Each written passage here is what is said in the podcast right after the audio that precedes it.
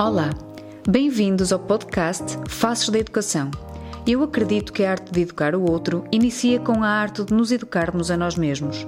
Este é um podcast que promove reflexões sobre quem educa, como educa e por que educa. Deixa-te influenciar positivamente com estas partilhas e torna-te um educador cada vez mais consciente e capaz de mudar o mundo. O meu nome é Daniela Laranjeira e estas são as minhas conversas transformadoras. Bem-vindos ao episódio número 36 do podcast Faces da Educação, O Homem Pai. Estive à conversa com Ricardo Pinhão, homem, pai, empresário, coach, palestrante e facilitador de parentalidade consciente.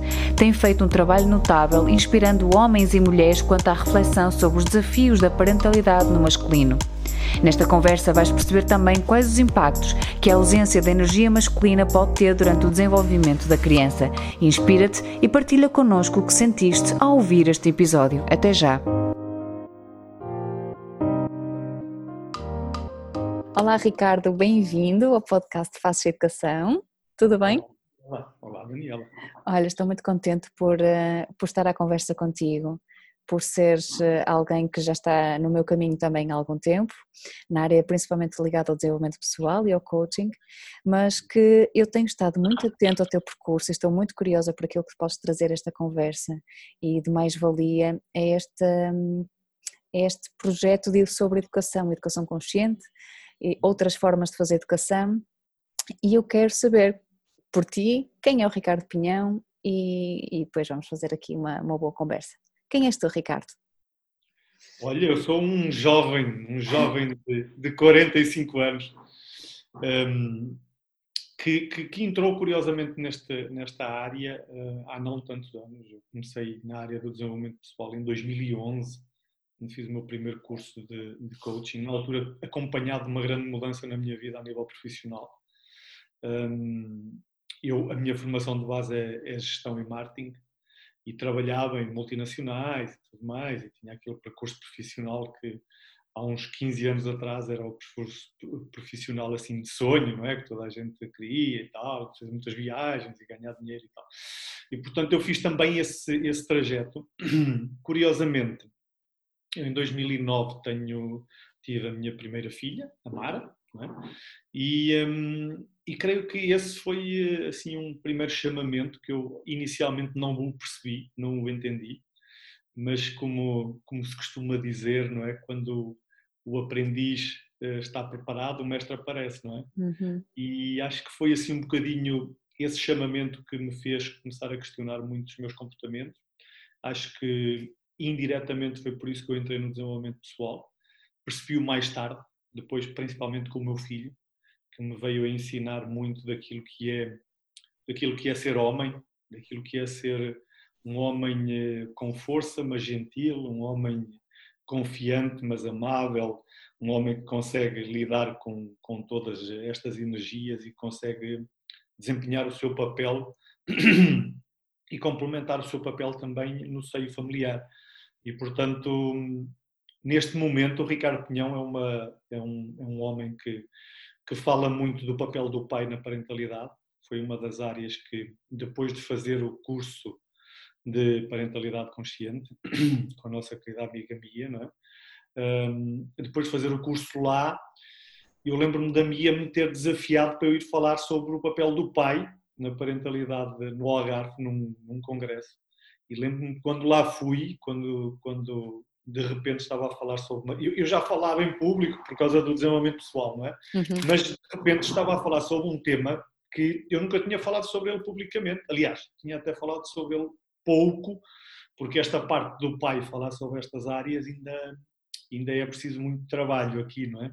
Uhum. E, portanto, eu tinha falado pouco e de repente estou ali em frente a 400 pessoas a falar sobre esta, sobre esta, perdão, sobre esta hum, temática e foi tão impactante, foi tão impactante, Daniela, foi assim, tipo, de repente eu, estava, eu disse assim, para lá, eu estou a sentir uma energia tão boa, vejo as pessoas tão, tão interessadas, eu estou aqui tão à vontade a, fazer, a falar sobre esta temática e, e fiquei assim um bocado surpreso porque era uma coisa que eu estava habituado a estar em palco, mas não estava habituado a ter aquela energia e a sentir aquela energia do, do público e tudo mais. E depois um dia, uns, se calhar umas semanas, uns meses mais tarde, a falar com, com um amigo, eu estava-lhe a dizer isto e ele estava a dizer, olha, pá, eu não sei o que é que é um chamamento. Mas se não é isso que tu estás a dizer, então pá, deve andar lá muito próximo, porque tu dizes que falas de uma coisa que gostas muito, sentes a energia das pessoas e gostam de te ouvir. Pá, consegues falar sobre isso para muitas pessoas e estás claramente apaixonado por essa temática, pá, acho que deves desenvolver esse, esse caminho. E foi o que eu comecei a fazer. Comecei a falar sobre esta temática com frequência. Criei uma página do o Homem Pai. Uh, terminei, estou a terminar agora um livro também para sair nos próximos, nos próximos meses, provavelmente, do Homem Pai, do meu percurso, onde tenho desde. Tenho um bocadinho daquilo que certamente nós vamos falar neste, neste podcast, mas também tem lá muitas ferramentas de desenvolvimento pessoal que fui adquirindo do, do coaching, da programação neurolinguística, do mindfulness, que aplico muito com os meus filhos. E, olha, lancei também um, um questionário um, online para todos os pais, porque a informação sobre os pais em Portugal é muito é muito curta, é pouca e é muito descontextualizada, não, é, é, não, praticamente não existe, portanto uhum. então, tenho que escrever também online no meu site com essa temática para todos os pais preencherem. E, e comecei a fazer este comecei a fazer este trabalho. Paralelamente com outros que faço na área do desenvolvimento pessoal mas este certamente é sobre este que que tu me queres falar não é? É sobre este que, que estamos aqui a falar neste teu podcast espetacular sobre, sobre de educação portanto vamos a isso Olha, estou muito contente com esta tua apresentação. É, é tão importante pôr as pessoas a falar e, e, mostrar aquilo que fazem, mais do que, do que sermos nós a descrever, porque colocam muita intenção e muito amor naquilo que dá para perceber que tu estás nesta área, porque foi tal chamamento ou tal história, se calhar história pessoal, experiência que te fez. Espera aí, só um bocadinho, estou aqui com a minha filha com muitos desafios, estes são os desafios da parentalidade.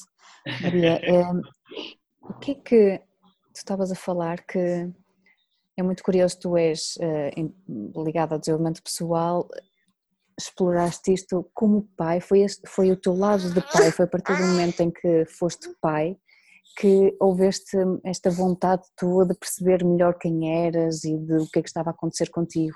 E é tão interessante ver quando algum homem, principalmente ligado a empresas, procura as áreas de desenvolvimento pessoal para obter melhores resultados, para ganhar mais dinheiro e assim, eh, porque isto acontece e está tudo certo e foi caminho, aquele caminho que tu, que tu ah, também partilhaste, que já passaste por ele. Mas o que é que que, quais foram os desafios que estava, ou quais eram os desafios pelos quais estavas a passar, que sentiste necessidade de perceber melhor quem era o Ricardo Pinhão? Foi exatamente esse, saber quem era eu, porque principalmente quando eu quando eu me vi eh, pai, é? quando eu me vi pai, há uma grande diferença entre ser pai e estar pai, não é? Ser pai, nós somos pais, mal, mal a criança nasce, e, e principalmente no registro, quando lá metem o nosso nome, somos pais. Uh, oficial, não é? Agora, estar pai é uma coisa bem diferente. E eu comecei a perceber que existiam tantas máscaras minhas que eu tinha incorporado enquanto homem que eu não conseguia desempenhar o meu papel de pai. Não, eu, eu, nem o identificava na realidade. Eu, eu estava tão longe de perceber aquilo que estava a fazer, estava tão desligado daquilo que estava a fazer enquanto, enquanto homem, que era praticamente impossível eu integrar uma função de, de pai sem saber quem era eu enquanto homem. E, portanto, foi principalmente essa insegurança de não perceber determinados comportamentos com os meus filhos, foi um, o sentir que, a dada altura, eu estava a fazer coisas, mas não sabia porque é que as fazia, fazia porque eventualmente tinha visto alguém a fazer, ou porque me diziam que era para fazer, ou porque chegava e me diziam: Ah, o pai é suposto ter este papel, o pai é suposto fazer isto, o pai não pode permitir aquilo, o pai não pode permitir falta de educação, o pai tem que manter a ordem, o pai tem que isto, o pai tem aquilo. E, e essas coisas começaram a, a ressoar muito em mim, acompanhadas de comportamentos meus com os meus filhos que eu percebia que, que em vez de os aproximar de mim, afastava-os de mim.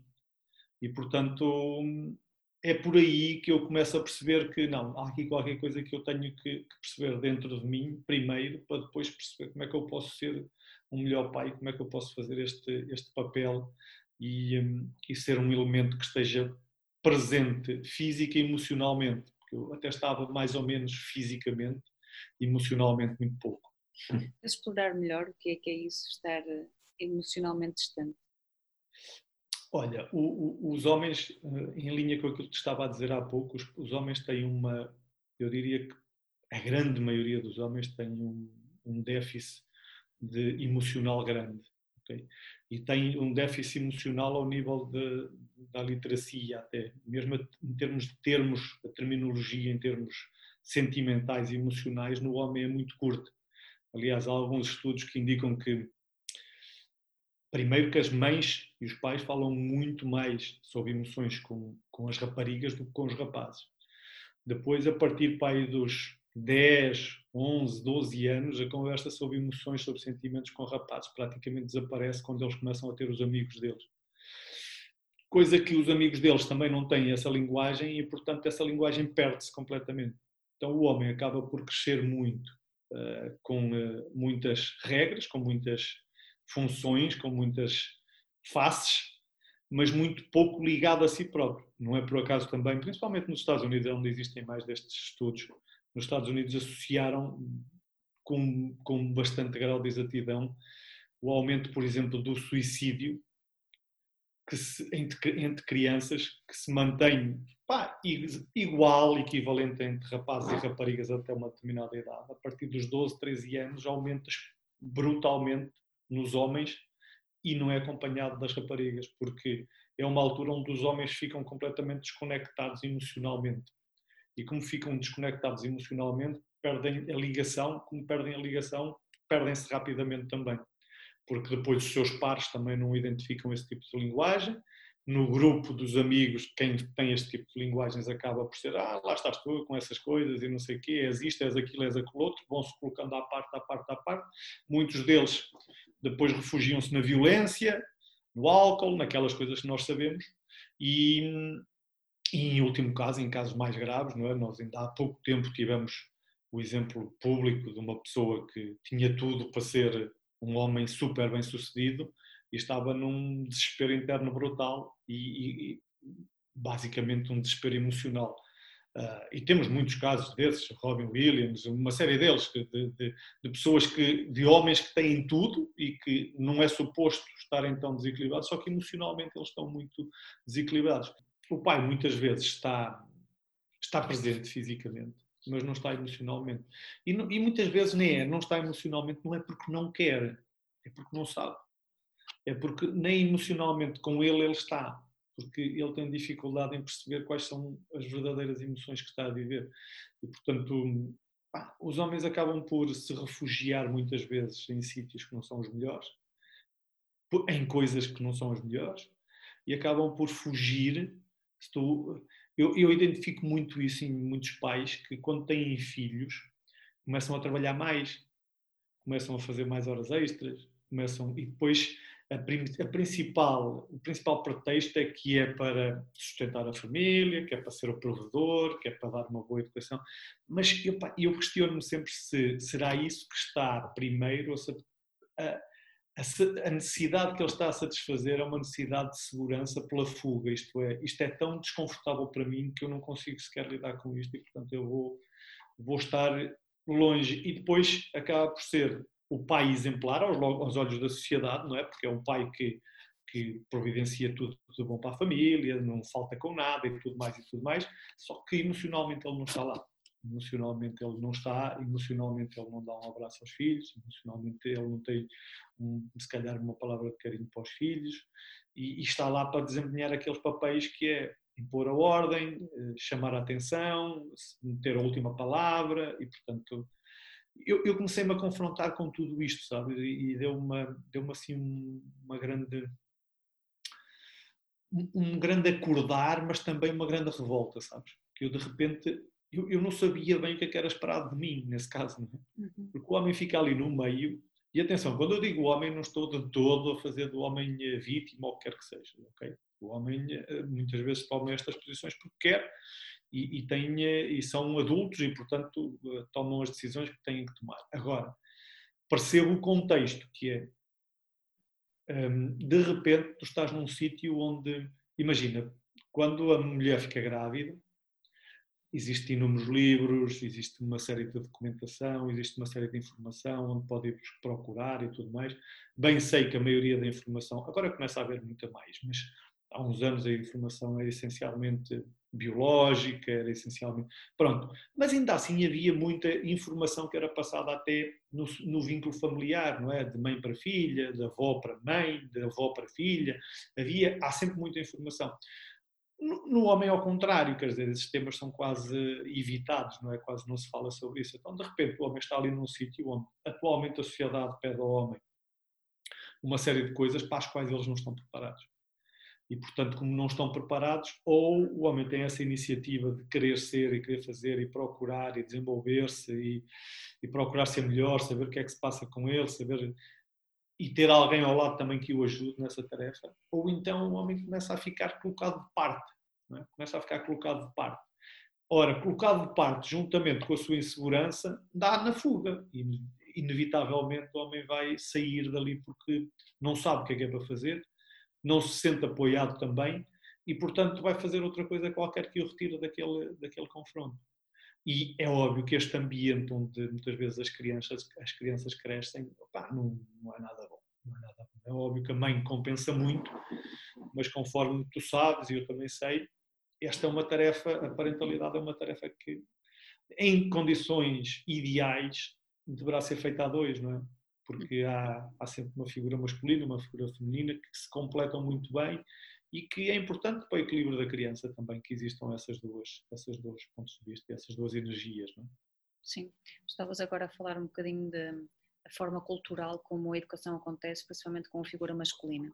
Isto historicamente, há pouco falavas também da, da, da, da transferência de, e a partilha de, de, formas de fazer entre mães e filhas, avós, mães de várias gerações, e historicamente nós estamos habituados a que o homem trata, é o homem da caça, que vai à procura de alimento, e as mulheres tratam do lar, um, das, das, crias que protegem o lar, também uhum. andam por ali, fazem rodas de mulheres, são curandeiras, são, pronto, muita uhum. coisa acontece ali à volta entre géneros, não é? Será que estamos numa era em que é preciso criar uma nova história? Claramente, e... claramente, claramente. Aliás, no outro dia a minha filha chegou a casa e pá, pronto, nós temos estas conversas e vamos tendo estas conversas, felizmente. E ela chegou à minha casa a dizer: Olha, pai, sabes o que é que o professor hoje disse? Disse que, primeiro, é feio uh, espreguiçar na aula, na sala. É muito feio, é uma grande falta de educação. E então, para meninas, é inadmissível. E, e eu comecei-me a rir e perguntei-lhe: O que é que tu achas sobre isso? E ela, e ela disse: Ó pai, isso é uma, não faz sentido nenhum, quer dizer, não faz sentido nenhum. Se é feio, é feio para ambos, não tem que ser só para meninas ou para meninos. Mas o que é que tu achas? Eu disse, eu não acho nada, eu, acho, eu concordo com aquilo que tu estás a dizer, acho que não faz muito sentido. Um, mas, e ainda assim, eu percebo de onde é que esses, essas coisas vêm, tu percebes isso? E ela, sim, eu sei que o professor também não teve essa educação e para ele também lhe ensinaram assim. Ok, pronto. É a melhor coisa nós fazermos, mas é para nós vermos como estas coisas estão enraizadas ah, e numa sala de aulas onde era suposto já um professor já ter algum cuidado para não fazer esse tipo de, de, de divisões e para não ter esse tipo de, de separações, não é? Em termos de, de obrigações ou de, ou, de, ou de posturas ou de comportamentos entre homem e mulher, que não fazem sentido absolutamente nenhum. Portanto, isso é uma tarefa que vai ser uma tarefa herculeana para todos nós, não é? Sim, estou, a, estou aqui a lembrar-me que apesar de aqui algum conhecimento hoje da forma de educar diferente, ainda se ouve muito aquilo, principalmente para os rapazes e meninos, o menino não chora, o menino tem que ser corajoso, o menino é forte, um, e as meninas são delicadas, há ainda muito isto, né? tu lidas com as questões de género quando, quando falas para pais, existe, tu falas inevitavelmente destas questões de género, como estavas agora a partilhar isto da, da, da, desta experiência que a tua filha teve, teve na escola, como, e tu, tem, e tu tens a experiência de ter um casal, como eu tenho, e, e podermos uh, educar de uma forma consciente para que isto se, não se repercute. Um... Mas acho que é difícil, Daniel. É muito difícil. Eu no outro dia estava a falar com a minha filha, com a Mara, porque epá, ela, ela, ela tem 12, portanto, pronto, tem telemóvel e, e, claro, as crianças hoje em dia já estão e, e, têm que também lidar com essas coisas. E, portanto, ela tem já as redes sociais e tal. E pronto, ela começou a postar algumas fotografias. E eu falei com ela um dia, estávamos assim, e disse: Olha, Mara, sabes, as fotografias. Pronto, estava-lhe a falar um bocadinho sobre as coisas boas e as coisas más das redes sociais e o cuidado que é preciso ter. E eu estava a ter esta conversa com ela e estava a pensar assim: as, as fotografias que ela coloca não eram nada de mal, ok? Era a fotografia, mas era a cara dela, era ela a brincar com não sei o quê e tal. E eu estava a pensar assim: será que se fosse o meu filho Arthur eu tinha a mesma conversa com ele? Uhum. E provavelmente não teria. Pelo menos não naqueles moldes porque eu estava a partir do princípio que a mulher pá, tem que ter mais cuidado quando expõe uma fotografia dela nas redes sociais. E se calhar até tem, só que nós estamos a perpetuar isto, não é? Eu podia, eu podia estar a falar nisso e dizer, olha, e há aqui também uma questão, que é esta, esta, esta, esta. Mas não, eu estava a falar exatamente na, no meu quadro de referência, e o quadro de referência é esse. E, portanto, mesmo nós que estamos tão mais conscientes mais conscientes para isto, mesmo nós é muito difícil. Portanto, eu concordo contigo, é um trabalho que tem que ser feito de base, desde os pais, a professores, a toda a gente que de alguma forma lida com uma criança. É? Toda a gente que de alguma forma lida com uma criança. Portanto, a proposta acho que seria essa. E ainda assim, acho que é sempre com sensibilidade, não é? É sempre com sensibilidade, porque aquilo que são regras para nós podem não ser pra, exatamente as mesmas regras para, para um outro país ou para um outro pai. Portanto, sempre com alguma sensibilidade e percebendo onde é que estão as fronteiras. Sim, é? há pouco abordávamos a questão da ausência emocional do pai e agora queria partilhar um bocadinho, ou queria conversar um bocadinho contigo sobre a ausência física mesmo.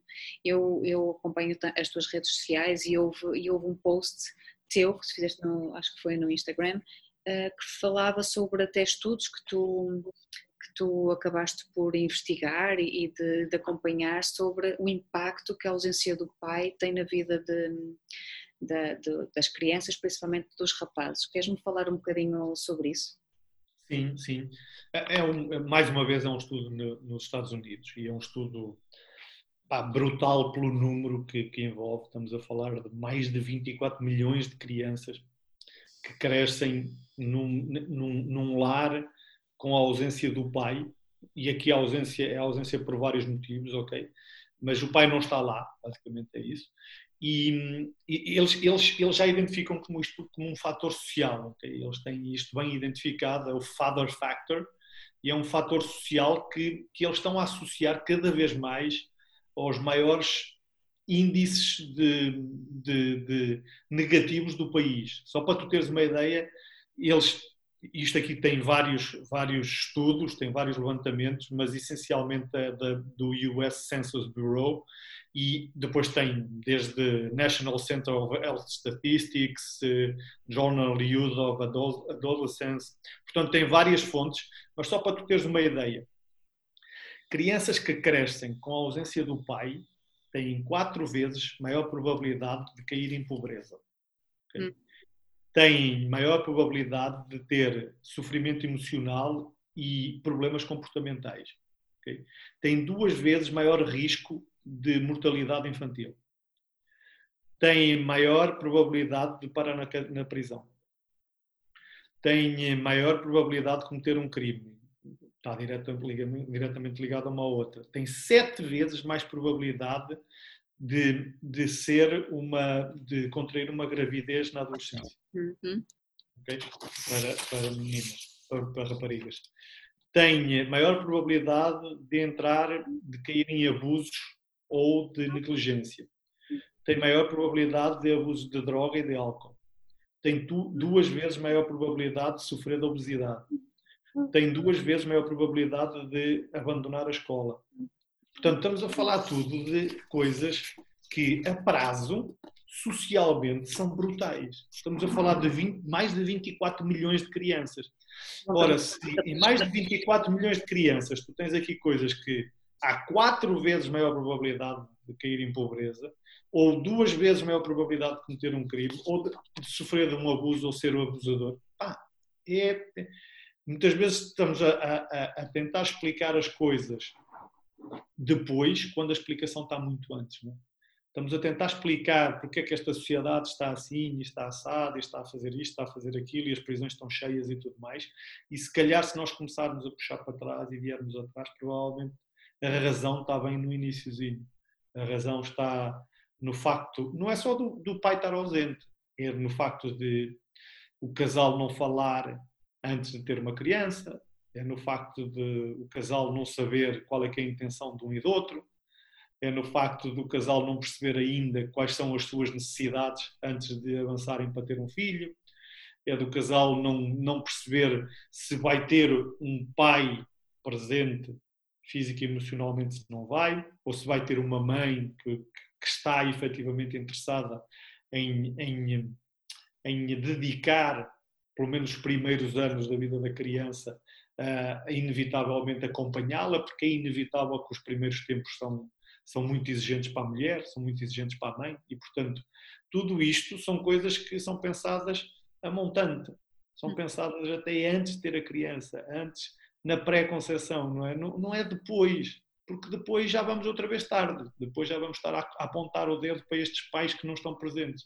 Mas se calhar antes destes pais estarem presentes, ainda foi decidido ter uma criança.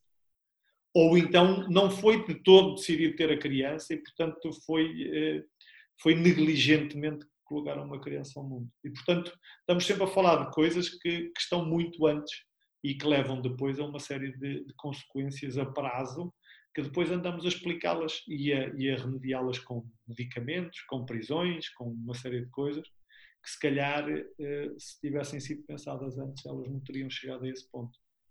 É óbvio que é fácil nós estarmos aqui os dois a falar sobre isto não é? e a levantarmos estas coisas todas e tudo mais, e agora a dizermos, ah, já sabemos qual é que é. Não sabemos, claro que não sabemos. Agora que isto explica, pelo menos nos Estados Unidos explica muita coisa e eles estão a chegar a essa conclusão, sim, explica, explica muita coisa mesmo. Uh, e, e estamos a falar de um país desenvolvido que não tem muito a ver com Portugal. Ainda assim, nós sabemos que estas coisas demoram tempo, mas chegam. Sim. É? daquilo que estás a dizer e perante os estudos, quando eu vi esse teu post, ressoou imenso em mim, até porque eu trabalho com jovens, um, jovens, mulheres, raparigas e rapazes uh, que encontram em situação de abandono escolar e insucesso escolar uh, prolongado. A maioria dos jovens que eu atendo são uh, anualmente são entre 65, 60, 65 jovens e na maioria são do sexo masculino, curiosamente. Uh, e, e, quando li isso, começou a soar uma campainha aqui, já tinha soado há algum tempo, mas voltou a, a, aqui a fazer altas reflexões, porque a maioria dos jovens que eu acompanho, ou que nós recebemos lá na escola, não tem a figura masculina uh, no seio familiar ou seja, vêm de famílias monoparentais, ou mesmo que sejam famílias numerosas, têm pouca eh, relação, por exemplo, com um avô, com um tio, ou seja, a figura masculina aparece muito poucas vezes. E quando é eh, referenciada, é referenciado com muita mágoa, dor, foi de abandono.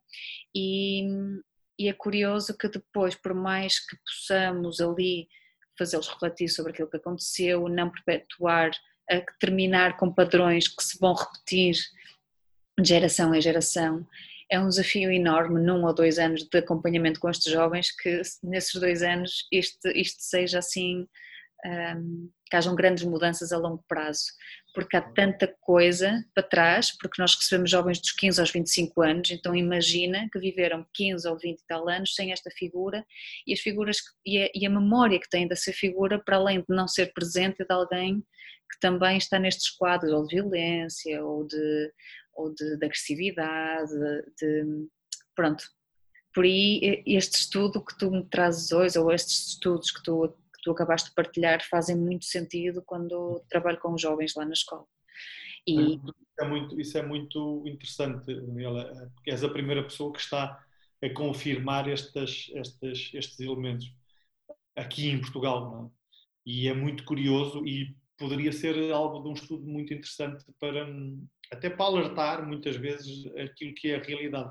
Existe aqui sempre uma, uma zona assim meia ténue, não é? Eu tenho algum cuidado em falar nisto porque porque nós ao estarmos a identificar isto, a minha intenção não é dizer que não há crianças que crescem só com a mãe e não têm, eh, pá, não crescem bem e com todas as condições e isso é ultrapassável, não é isso. Até nas todo, casais homossexuais, por exemplo, femininos também. Exa exatamente. E, portanto, não é de todo isso. Aqui a questão é, por exemplo, aquilo que tu estavas a propor há pouco, se não está o pai, seria interessante a mãe promover uma ligação com uma outra figura masculina. Pode ser um amigo, pode ser um, um tio, um primo, um irmão, um, um, um avô, alguém que pode representar essa figura masculina. E não é porque a mãe não chega, a mãe chega, só que a figura masculina completa esta referência para a criança, não é? Quando ela não existe, parece que existe uma, uma falta de, de uma referência com a que ela vai lidar o resto da vida, não é? Ela vai ter que estar, vai, ter, vai lidar com ela de certeza na sociedade. É? E, portanto, essa, essa, essa parte que tu estavas a, a, a falar do, é, é, muito interessante e, e, é, uma, é uma opinião bastante qualitativa, não é? Aqui eu estava a falar essencialmente de dados do ponto de vista científico mais quantitativos, mas parece-me que a tua visão mais qualitativa pode completar aqui muito, deste, muito desta carência emocional que as crianças que chegam até ti, como é que elas chegam até ti, não é? Sim, e, e, uh, e aquilo que, estás, que, que esses estudos partilham, uh, os nossos jovens já tiveram contactos com drogas, com pequenos crimes, com abandono e sucesso constante. Há pouco também estávamos a falar que, e tem, tem aqui esta questão, a parentalidade no masculino e mesmo a parentalidade no feminino começa antes da concepção. E a Mia fala-nos muito isto, de, de, definirmos as nossas intenções, que, é que pai queremos ser, que mãe queremos ser. Claro que o casal é muito para falar sobre isto, só que lá está, entra novamente a questão cultural, histórica da coisa. É tão mais simples a mulher, no momento em que quer ter um bebê ou no, nas primeiras fases de, de, gravidez, estar muito mais disposta, disponível, interessada em investigar, em falar sobre uh, isto que vai ser a parentalidade, para além dos carrinhos da cama, dos baby grows e coisas do género, não é? Que pais é que queremos ser, qual é o tipo de educação que queremos estabelecer. Ainda há uma disponibilidade muito maior das mulheres para falarem sobre isso e mesmo quando convidam os pais, nem sempre isto é uma primeira, pode ser uma especulação ou talvez um pouco da, da experiência pessoal, não é? E que está tudo certo, porque isto é tão cultural, é tão. Não é? E como é que tu explicas isso? Porque, por exemplo, tu falaste que esta parentalidade, a tua vontade, esta tua, hum, esta tua inquietação surgiu mais tarde, os teus filhos já estavam quase na pré-adolescência. Acredito, não sei, podias partilhar também se tu na pré-conceição ou na conceição já, já, já, já falaste sobre isto, se estavas aberto, disponível, ou como é que foi a tua experiência, não é? Zero, zero de todo, de todo. Por isso é que lidei com estas questões depois mais tarde, não é? Porque hum, a tendência é, e eu lembro perfeitamente que foi o meu, o meu foco foi questões logísticas, não é? Questões da casa, onde é que vamos morar, o carro, o carrinho de bebê, hum, questões do aquecimento da casa, o conforto, todas essas coisas. Aliás, nós acabamos por, nós estávamos ambos a trabalhar e a viver no Porto e viemos ambos para, para a Albergaria, onde eu sou nasci cá, e, e a Isa também mora cá e sempre morou cá, embora ela não tenha nascido cá, mas hum, viemos para aqui por causa do acompanhamento, no Porto não tínhamos ninguém, teríamos que deixar a Mara com alguém durante o dia todo, o trabalho dela, o meu trabalho. Portanto, a minha mente foi claramente para as questões logísticas, que é normalmente onde, vai, onde é encaminhado o pai, a criar as condições para que a mãe possa ter uh, todas estas, uh, estas para, não ter, para que a mãe não tenha que se preocupar com estas coisas. Okay? Só que isso nós sabemos que é curto, não é? É curto, mais uma vez, do ponto de vista emocional não é que não seja tão importante como o resto, também é importante. Se não houver conforto, provavelmente vai ser difícil para a criança passar frio durante a noite e para a mãe também. Agora, a questão é, lá está, é, nós ficamos focados com as questões mais físicas, mais práticas, e a mãe com as questões mais emocionais, mais, mais relacionais e mais de. Portanto, eu segui o mesmo padrão. Eu segui exatamente o mesmo padrão. Não fazia de todo ideia do que é que, do que é que, de onde é que, onde é que eu me estava a meter, do que é que me esperava e do, daquilo que eu iria ter, com que eu, com que eu iria ter que lidar. Eu comecei, a Mara tinha dois, dois anos e passado um ano, eu comecei a fazer, entrar no desenvolvimento pessoal, passado um ano veio o Arthur, eles tinham a diferença de três anos, passado um ano veio o Arthur e posso dizer que o Arthur já experienciou um pai diferente e a Mara, passado alguns anos, começou também a experienciar um pai diferente. Mas, eh, mas até lá foi eh, muito questionamento por, esta, por tudo, isto que estamos a falar. Há a questão social, não é? Há a questão cultural, há a questão social, há a questão, como eu ia dizer, a questão de contexto. O contexto entre os homens, os homens entre eles não falam sobre parentalidade. Ponto. Okay? E, e, quando algum começa por falar, o tema vai sempre para outros sítios. É? E eu próprio já tento, já procuro iniciar esta conversa e falar sobre estas coisas. Mas existe, de facto, muita, muita máscara no homem. Muita máscara. O Luís Alves tem um, livro muito interessante que é The Masks of Masculinity e que fala delas todas. É a máscara estoica, é a máscara do mais forte, é a máscara do, do alpha man, é a máscara do joker, é a máscara sexual. Quer dizer, nós temos que quase é um bocadinho em linha com aquilo que tu falavas. O homem não chora e, portanto, temos que saber lidar com essas coisas e ser superiores a isso. Pá, um, homem não, um homem tem que provar que, que, é forte, não é? Porque essa é a função do homem, é ser forte. Um homem não, não pode brincar com uma boneca ou com isto porque não é uma menina e, portanto, logo aí para além das máscaras que estão associadas, há logo aí uma, uma diferença de género brutal, não é? Que é tipo, para além de haver a divisão de género, ainda colocam logo o homem na posição de, pá, tu tens que ser superior a tudo isso, e portanto, depois, quando nós queremos que o homem respeite as mulheres, é, fica difícil, não é? Quando desde pequeno disseram aos homens que não te portes como uma menina, as meninas é que fazem essas coisas, quer dizer, depois querer que eles a respeitem, já exige deles uma evolução mental para dizer, ok, para lá, eu posso ser superior e ainda assim respeitá-las, mas continua lá a superioridade, não é? E, portanto, tudo isto faz parte de uma série de máscaras que, que o homem normalmente responde com ironia, por exemplo, quando tem este tipo de conversas mais sentimentais, tipo, tenho aqui trabalhar, é preciso alguém que faça alguma coisa, agora com esta conversa que não interessa para nada. Uh, responde muitas vezes com a piada também irónica, não é? de, de faz uma piada, é, tipo, uh, tem que colocar aqui uma, uma, certa, uma certa graçola para sair das coisas, tem que mostrar que sabe mais, tem que, e, e, para terminar de todas, ainda tem que ser o alfa man, que é entre os homens ainda tem que ser o mais forte também. E portanto há aqui uma série de, de máscaras com que o homem vai crescendo que depois se torna difícil, sabes? Torna-se difícil porquê? Porque tu com uma criança nos braços, ou um homem com uma criança nos braços, não lhe serve nada a ser forte. Hum. Não lhe serve nada a ser o alpha man. Para que é que lhe serve com um sorriso de uma criança a olhar para nós?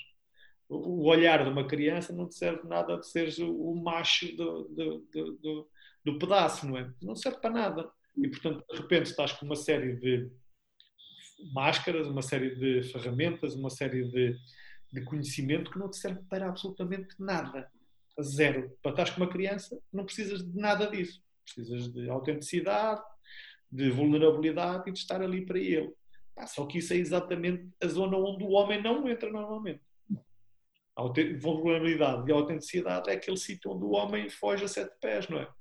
Porquê? Porque também lhe disseram desde cedo que isso não é sítio para o homem. Certo. E portanto, o homem de repente está ali. Eu, eu, eu, eu até falo dessa questão no livro, porque de repente é como se tu tens essas coisas todas e atenção, estas máscaras fizeram que, com que fizeram-me ganhar muita coisa, ok? Fizeram-me chegar até onde eu estou atualmente. Isto é quase como nós pouparmos o ego de todos os males, quando ele nos, nos protegeu e nos trouxe até onde nós estamos. Agora, a necessidade do homem relativizar tudo isto e passar para, uma outra, para um outro patamar, para um outro nível, quando tem uma criança, pá, é, é, é, é exigida é uma necessidade que tem que estar lá, tem que estar presente, tem que ser consciente. Porque de repente tu sais de um sítio onde essas máscaras todas fizeram sentido onde tu conseguiste sucesso profissional, onde tu conseguiste valores materiais, onde tu até conseguiste uma namorada e casar, provavelmente também por causa disso, onde tu conseguiste o reconhecimento dos outros, onde tu conseguiste reconhecimento social, onde tu conseguiste uma série de coisas, segurança, onde tu conseguiste ligação entre com os outros homens, onde tu conseguiste experiências que te trouxeram até ali, onde tu conseguiste tudo. Isso serviu até ali.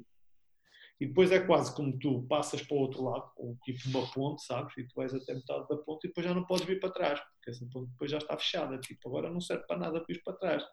É? Agora tens que ir para a frente. Mas chegas à frente e está lá tipo um guardião numa porta que diz: pá, tu assim não entras aqui também. Com, esse, com isso tudo, o que é que tu vens aqui fazer? Enquanto pai, não vens aqui fazer nada. Ou deixas ficar isso tudo para trás e entras aqui sem nada, ou então também não vale a pena entrar. Para trás já não podes ir, para a frente não podes entrar, o homem fica ali um bocadinho perdido. Foi onde eu me senti durante muito tempo perdido. E a minha sorte foi que eu tinha começado já este trabalho no desenvolvimento pessoal e fui aos poucos fazendo esse percurso. Mas eu conheço muitos pais que, olha, só para tu teres uma ideia, eu coloco pá, semanalmente dois, três, quatro posts nas minhas redes sociais e tudo mais. Se tu lá fores ver, é raro teres lá um homem a responder. No hum. entanto, já começa cada vez a ser mais frequente, eles respondem-me por mensagens privadas. Eles falam comigo por mensagem privada, mas são incapazes de ir lá ao feed e escrever lá o que quer que seja. Porquê? Não, querem, não se querem expor, não querem estar com isso. Eu já tive mães a ligarem para mim e a dizer: olha, falo com o meu marido, ele não lhe vai ligar. Ele não lhe vai ligar. Só que a relação dele com o filho está tão má, tão má, tão má, que eu estou a temer coisas pá, mesmo más e feias. Eu peço-lhe mesmo que lhe ligue, ele não lhe vai ligar, mas eu sei que se você lhe ligar, ele depois vai falar consigo. Porque o ponto é este, é que as mães percebem que pá, há ali uma luta de, de, de energias, uma quebra de relação completa, e o homem não consegue dar o passo para passar para o outro lado, porque, porque é demasiado desconfortável, é demasiado desconhecido, é demasiado insegurança.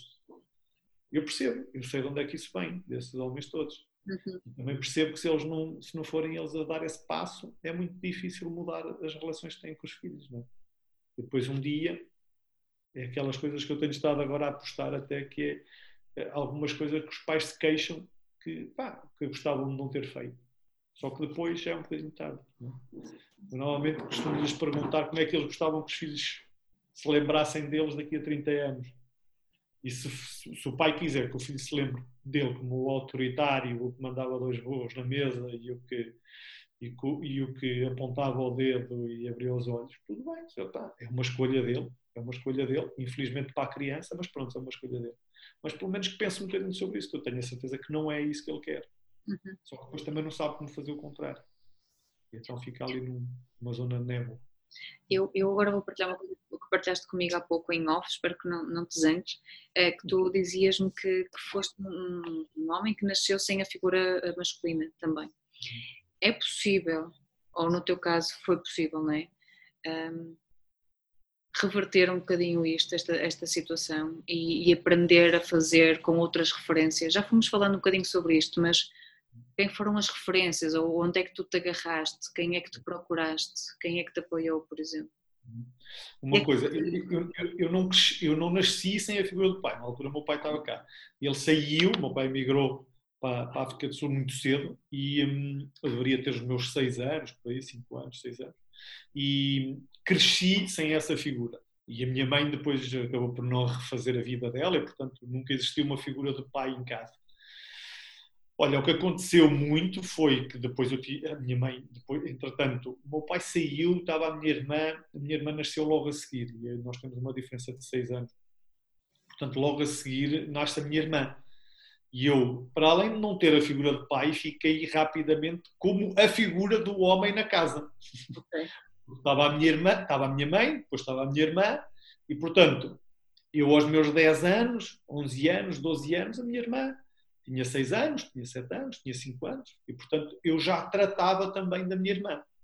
E, e depois a minha mãe acabou por chamar uma, uma irmã dela, a minha tia Inês, para ir lá para casa, mas também era muito nova. A minha tia deveria ter também uns, uns 17 anos, 16, 17 anos. Ou seja, para além de haver mais uma pessoa em casa, mais reforçava o meu papel do homem da casa.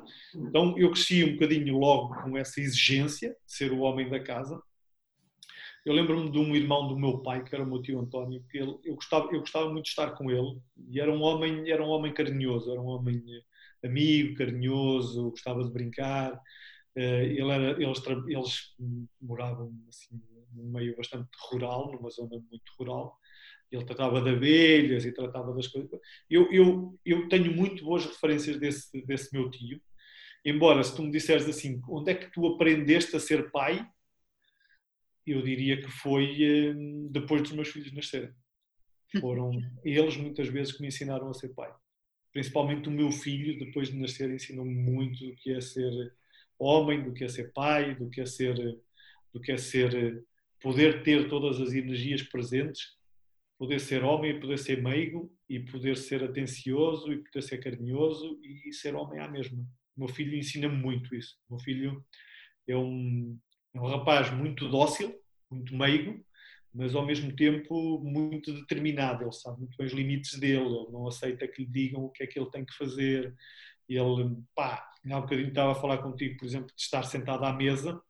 Pá, ele, para ele, comer é uma seca e, portanto, se eu o obrigar, estou a ir contra, a, a infringir claramente a, a, a, não respeitar a integridade dele. E ele é muito claro no, no respeito da integridade dele. E, e consegue ter isso tudo e ao mesmo tempo ser a pessoa miúdo mais dócil e mais meio que eu, que eu conheço. E portanto aprendi muito com o meu filho, aprendi muito com a minha filha na maneira como ela como ela lida com as emoções, na maneira como ela é emocional, na maneira como ela deixa que as emoções se expressem através dela, na maneira como ela aceita, a maneira como ela é, pá, é espetacular. Eu aprendi muito com eles, com o desenvolvimento pessoal e com eles, estando atento ao que eles me estavam a dizer estando atento ao que eles me estavam a dizer. E quando nós estamos atentos ao que as crianças nos dizem, eles dizem-nos tudo. Sim. Tudo o que a gente precisa de saber, eles dizem-nos tudo. Nós estivermos atentos. E, portanto, nós muitas vezes é que os estragamos, entre aspas, não é? Porque acabamos por lhes incutir coisas que não são aquilo propriamente que, que se sente. É aquilo que nós achamos que deve ser. Não é, não é aquilo que é. Porque aquilo que é, eles sabem bem aquilo que é. é? Eles sabem bem o que é um olhar magoado de um olhar carinhoso. Eles sabem o que é um olhar de a pedir para satisfazer alguma necessidade de um olhar apenas a dar colo. Eles sabem perfeitamente o que é isso. Eles sabem o que é um toque, uma palavra. Eles sabem isso tudo. Uhum. Estejamos nós atentos. Estás a dar algumas dicas para a questão que eu ia fazer agora, que é um, para os pais homens eh, que nos possam ouvir e ouvir este podcast, como é, o que é que faz na prática um homem ou um pai eh, emocionalmente presente? Porque isto, né, isto pode ser tão, tão abstrato para alguns que não conseguem na prática especificamente, então o que é que eu faço? Como é que, eu, como é que, como é que eu estou presente? Olha, uma das cenas mais fixes que eu aprendi com a minha experiência foi não tens de fazer nada. Hum. E quando não souberes o que é que tens que fazer, faz, faz uma de duas coisas. Segue aquilo que o teu filho está a fazer, ou, se ele já tiver idade, pergunta-lhe o que é que deves fazer. Que ele diz. Se tu não souberes como é que se brinca com ele em relação a alguma coisa, diz-lhe: Olha, eu nunca brinquei a isso. em casa não brincava a isso. Ensina-me. E ele ensina.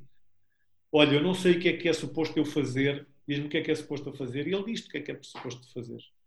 O mais importante para um pai, nesta altura, que não sabe o que é que tem que fazer, e eu estou a dizer o pai, mas a mãe muitas vezes também não sabe o que é que tem que fazer, não é? A questão é que a mãe lida com isso, pá, de uma forma muitas vezes até muito mais negativa para ela, porque se culpa a ela mais. É? A mãe entra mais naquele processo de culpa, eu deveria saber fazer isto. O pai entra mais no processo de fuga, que é tipo, eu não sei fazer isto, vou-me embora. Uhum. Mas a mãe entra muitas vezes em processos autodestrutivos muito, muito, muito muito profundos às vezes, também por não saber isto. Mas pá, a melhor coisa que nós temos a fazer quando não sabemos é parar, não fazer asneira, não fazer só porque os outros fazem ou, fazer como os outros fazem, é perceber o que é que é mais importante a cada momento. A minha costuma fazer muito essa pergunta, não é? O que é que é mais importante agora, não é? E quando um pai ou uma mãe está num conflito ou está a fazer alguma coisa e não sabe o que é que há de fazer, esta é a pergunta: o que é que é importante agora? E se ela tiver bem definido o que é que é importante, e mesmo que não tenha definido, o coração vai lhe dizer o que é que é importante. E de certeza que o importante não é que o filho se sente à mesa, ou de certeza que o importante não é que o filho esteja quieto sentado no sofá, certeza que o que é mais importante é a ligação deles, é o momento deles, é a relação deles. E se tiverem que escolher alguma coisa, escolham sempre pela relação que têm com os vossos filhos, porque eu ouço alguns pais também a dizer ah, eu apanhei quando era pequeno e não me fez mal nenhum. E eu normalmente, eu para não entrar, às vezes já, já cometi o erro de entrar em discussões aí, mas normalmente agora o que eu pergunto é: lembras-te das vezes que o teu pai te bateu? E pá, 99% das vezes eles lembram-se. Dizem, ok, lembras-te dessas vezes, não lembras? Sim, foi aqui, ali, acolá. É? Não te lembras das outras todas, das vezes todas tiveste teu pai, pois não, mas lembras-te dessas. Porquê é que será? Tu te lembras dessas? Porque essas ficaram marcadas, não é? E, portanto, se essas ficaram marcadas, por algum motivo será, e não é o bom motivo. Portanto, permite que não sejam essas marcas que fiquem nos, nos teus filhos depois mais tarde. É? Porque o momento que tu tens para fazer alguma coisa é agora. Pá, se já fizeste coisas erradas para trás, está feito, não há nada a fazer. Se, se te arrependes de coisas que fizeste para trás, pá, tudo bem, passa isso rapidamente, porque o que tens para fazer neste, é agora que tens para fazer. Tenha o teu filho dois anos, oito, 12, 16, 20, 30, o que tiveres para fazer, faz agora, porque é agora. Não vale a pena estás a olhar para trás, porque para trás já não vais mudar nada. Agora, a partir de agora, podes mudar o teu futuro. E se não falas com o teu filho, o teu filho tem 30 anos e não, fala, não falas com o teu filho, epá, restabelece essa, essa, essa ligação rapidamente, porque, porque é isso que vai ficar. Não é? É isso que vai ficar. É? A tua partilha faz-me lembrar um, um post teu, também já de algum tempo. Um dos princípios ou das atitudes mindfulness é o beginner's mind. E eu lembro-me de um post que tu colocaste que, é, uh, que vem ao encontro disto, que é que é mais importante agora, que é olhar para os momentos em que estamos com os nossos filhos como se fossem a última vez e não a primeira vez. E esse post também mexeu muito comigo. Uh, e, e, está muito presente, não é? Quando eu me encontro num momento de birra, estou a gritar, porque às vezes acontece, e acontece muitas vezes, principalmente agora em confinamento, não é? Uma pessoa fica mais, uh, pelo menos uma pessoa não, eu, às vezes é difícil lidar com, com a calma, com tranquilidade, com alguma paciência e, e quando me surge um grito ou uma, uma birra que eu esteja a fazer é, epá, esta, e se fosse a última vez, era esta a memória que eu queria deixar e isso muda, ajuda-me a mudar um bocadinho a forma de estar, de estar e de ser. Uh, e queria trazer esta reflexão porque também partiu de ti e estou muito grata por também teres trazido essa nova atitude mindfulness, podemos assim chamar. Mas às, vezes, às vezes é a última vez e nós depois andamos à procura de quando foi a última vez que ele, que ele me deu um abraço quando chegou à escola. Quando é que foi? Já não me lembro, já, já não me faz isso há tanto tempo. Nós andamos assim à procura, à procura. E é tão, eu, fico, eu fico tão triste quando não me encontro, não encontro a última vez, quando é que isso aconteceu, não é? Que é tipo, eu não sei, eu não estava, eu não, estive, eu não estava lá presente nesse momento, senão eu lembrava-me. Eu não me lembro qual foi a última vez que, que ele me pediu ajuda para entrar na piscina, por exemplo. Ou que ele me pediu ajuda para escovar os dentes. É? E eu agora digo-lhe: Olha, deixa estar que eu ajudo-te a escovar os dentes. Ele diz: Não, não preciso. ah, mas eu ajudo-te. Não, não é preciso, pá.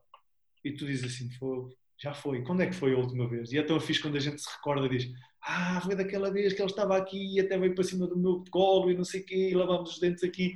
Pronto, aí tu tens a última vez a questão de não teres a última vez é quando, é lá está, aquilo que falávamos há pouco, é quando não estás presente emocionalmente.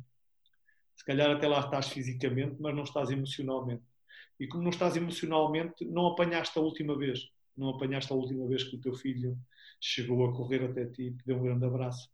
Porque depois meteu-se muita coisa e ele agora tem 18 anos e já não faz isso. Yeah, e está tudo bem. E está tudo bem ele não fazer isso. Agora, o que, o que é importante para nós, enquanto pais, é guardar esses momentos, não é?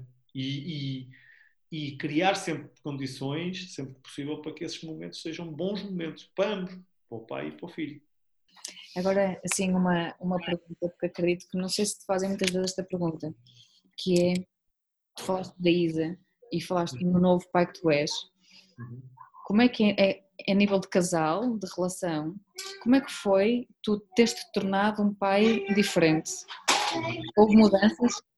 Houve, claro que sim. Houve ainda há, todos os dias há mudanças. Como tu sabes, isto é work in progress, não é? Nós não chegamos e não ligamos um chip e, e, está tudo bem. É um trabalho diário. Um, o que é que acontece agora no nosso, no nosso enquanto casal? A Isa, entretanto, foi fazer o curso de parentalidade consciente também. E, portanto, o que acontece muitas vezes é que chamamos a atenção um ao outro. Para além de que eu tenho os, os quatro valores, pilares da parentalidade consciente no móvel em casa, umas portas de correr estão lá escritos para os meus filhos me chamarem a atenção sempre que não tiver a cumpri-los. Tem lá a roda do laser também, do AB, está lá tudo. Portanto, e portanto, os meus filhos muitas vezes são eles os primeiros a dizer: meu pai, isso parece assim um bocadinho tipo chantagem, não? E eu, ah, está calado, Zé, vai-te embora. portanto, o que acontece muitas vezes é eu perco a cabeça e, e falo mais alto ou mando-os fazer não sei o quê e a Isa vem assim por trás e diz: oh, Ricardo, menos. E eu, ah, yeah, tá bem, ok. Ah. Outras vezes é a Isa que, pá, saltou-lhe a mola e está a mandá-los para a cama há não sei quanto tempo. Já te disse não sei quantas vezes e tal. Oh Isa, já disseste e parece que não está a funcionar bem.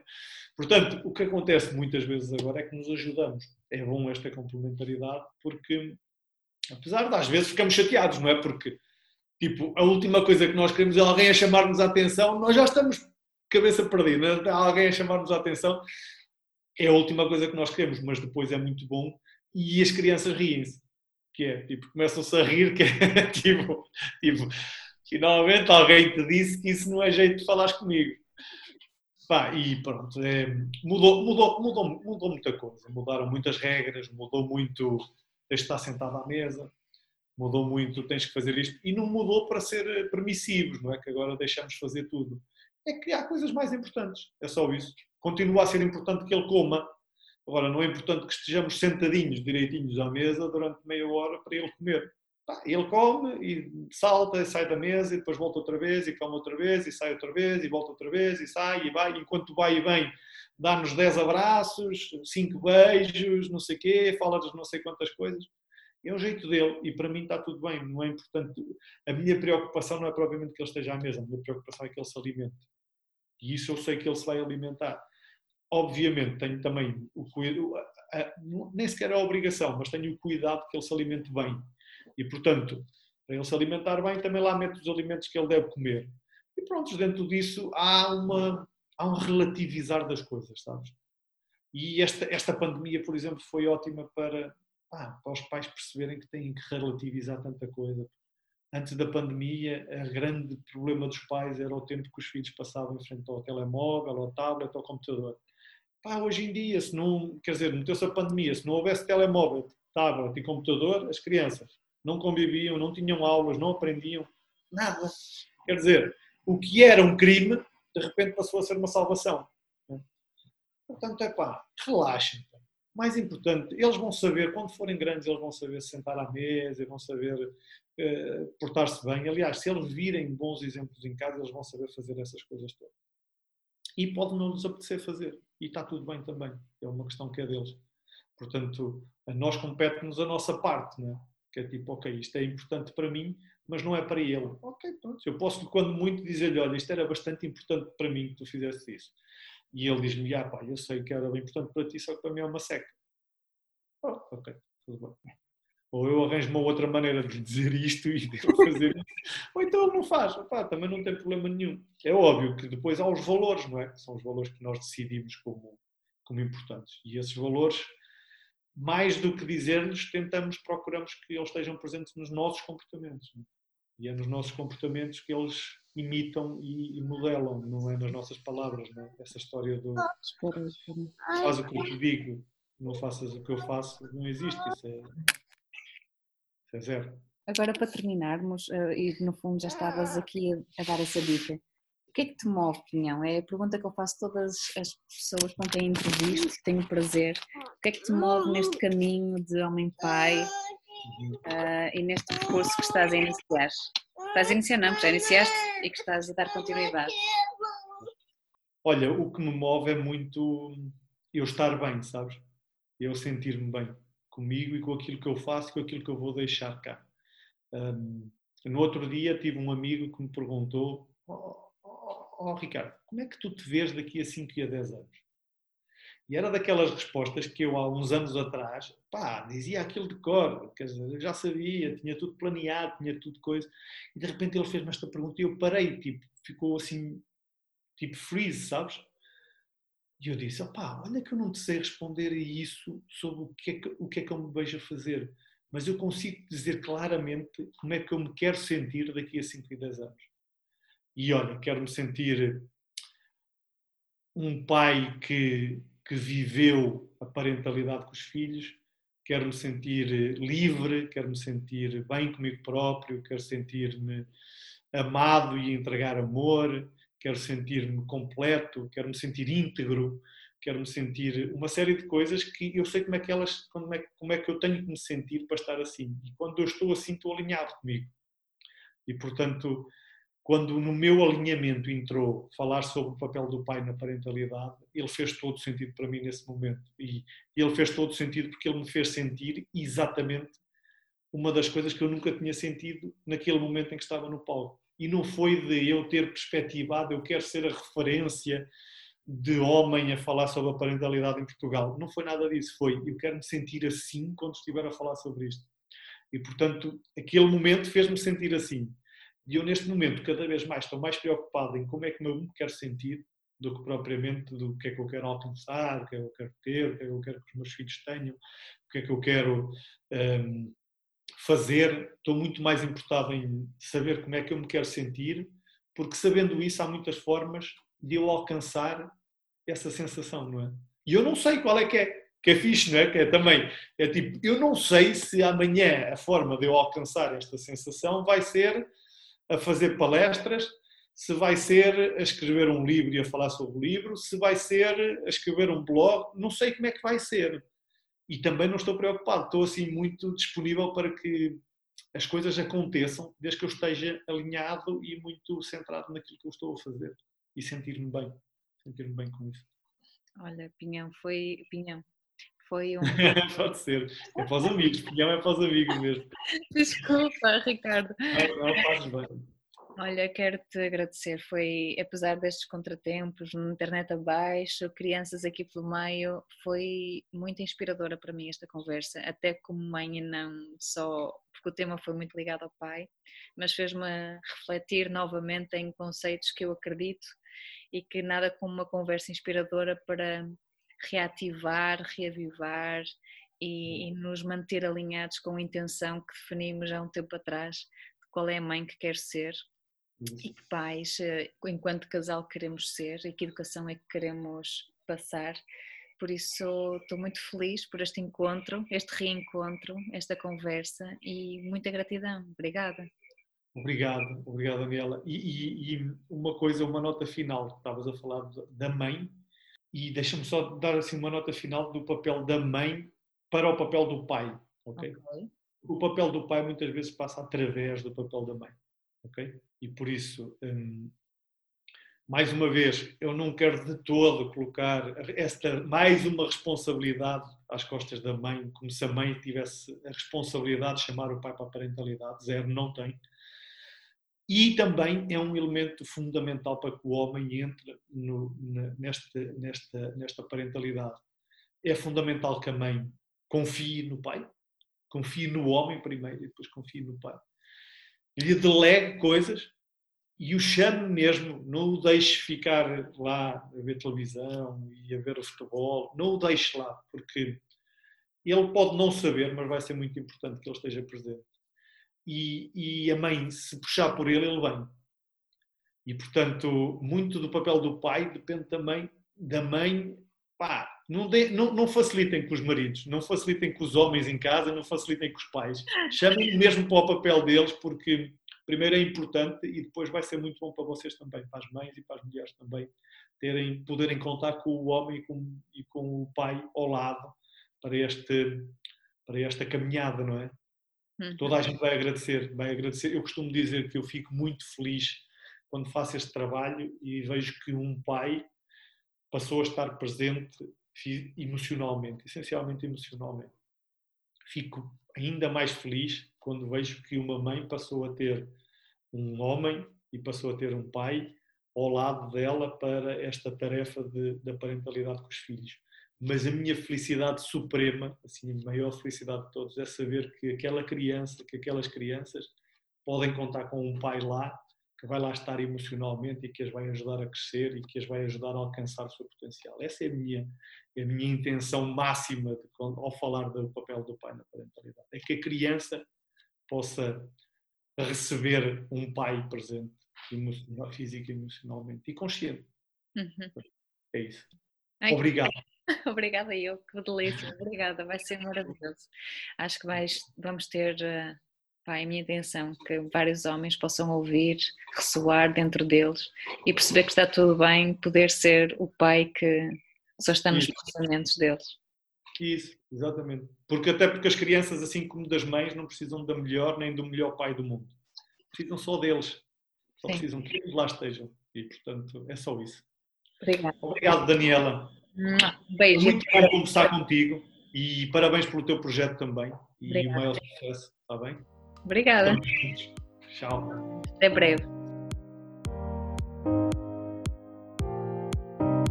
Obrigada por teres assistido ao podcast Faces da Educação. Desejo que esta conversa transformadora te tenha inspirado. Partilha com mais pessoas para que possam beneficiar desta reflexão.